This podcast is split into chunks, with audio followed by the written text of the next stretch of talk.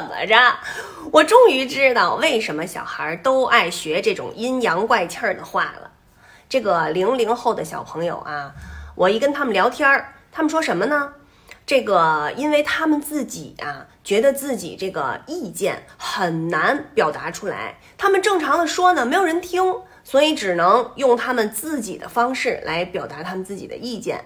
那这个方式呢，就是好比说，说话阴阳怪气儿的。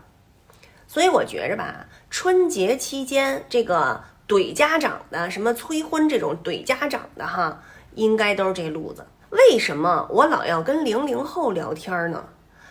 他是因为 公司这个九零后不是老跟我们递葛吗？这个递葛的意思就是挑衅嘛，就是来劲嘛，跟我们。我呢就找一些零零后的小孩聊天儿，我用零零后的办法，我来对付九零后。但是后来呢，听这个九零后的说呢，他们和九五后还不是一代人，说他们更趋近于这个八零后。哎，那就好办了，那就只对付九五后 就行了。